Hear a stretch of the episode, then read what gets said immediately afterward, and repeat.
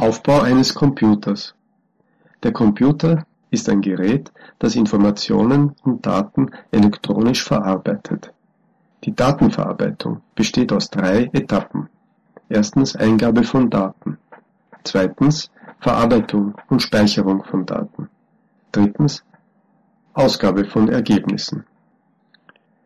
Ein Personal Computer (PC) besteht normalerweise aus folgenden Komponenten das Gehäuse, der Tower. Hier befindet sich das Grundgerät, das seinerseits aus verschiedenen Bauteilen besteht. Auf die Hauptplatine (Mainboard, Motherboard) sind alle anderen Bauteile aufgesteckt und per Kabel mit ihr verbunden. Der Prozessor (Central Processing Unit), die CPU, ist das Gehirn des Computers.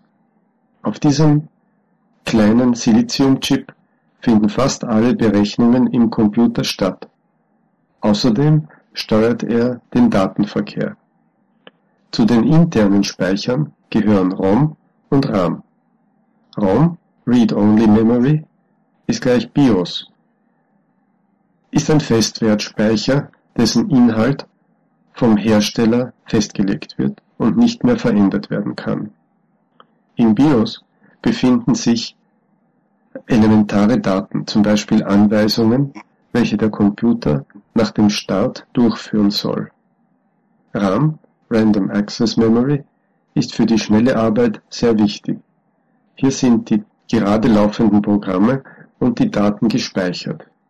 Sie werden aber mit dem Ausschalten des Computers gelöscht.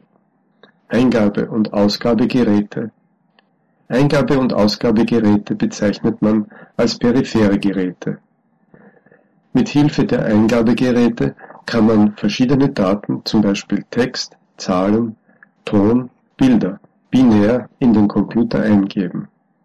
Eingabegeräte sind zum Beispiel die Tastatur, die Maus, der Scanner, das Mikrofon, die Webcam und weiter.